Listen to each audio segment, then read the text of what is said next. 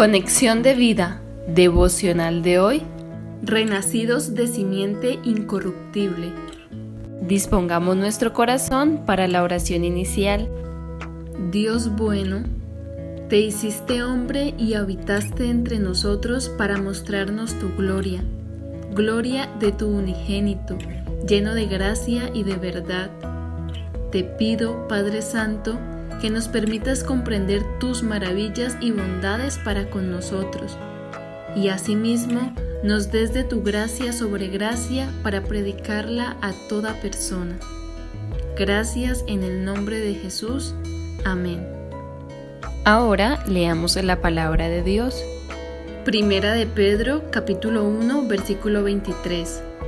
Siendo renacidos, no de simiente corruptible, sino de incorruptible por la palabra de Dios que vive y permanece para siempre. La reflexión de hoy nos dice, gracias a la santa palabra de Dios, a la cual tenemos acceso ilimitado, se nos ha revelado la verdad y voluntad de Dios. En el versículo de hoy nos dice que nosotros hemos nacido de nuevo y esta vez no de una semilla corruptible, como lo es el nacimiento en la carne o de nuestros padres, sino de una incorruptible a través de la palabra de Dios que vive y permanece para siempre. Si nosotros observamos el capítulo 1 del Evangelio de Juan, podemos encontrar que en el principio era el verbo, y el verbo era con Dios, y el verbo era Dios. Juan 1.1. Y aquel verbo fue hecho carne y habitó entre nosotros, y vimos su gloria, gloria como del unigénito del Padre, lleno de gracia y de verdad. Juan 1.14.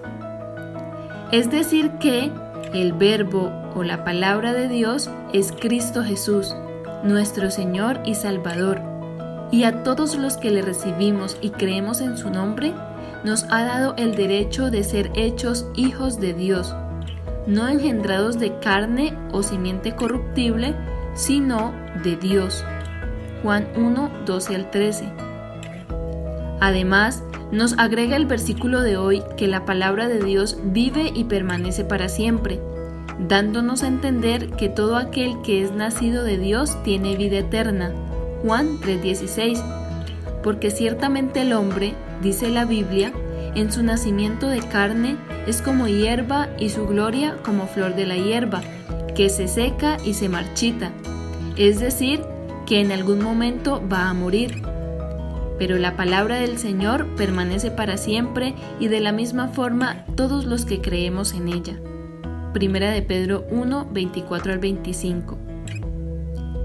Hermanos, qué bendición es saber esta buena noticia, que la palabra fue hecha carne para que todo aquel que en ella crea sea hijo de Dios y tenga vida eterna. Nuestro llamado es a creer en Cristo y obedecer su verdad, transformar nuestra manera de pensar para conocer su voluntad.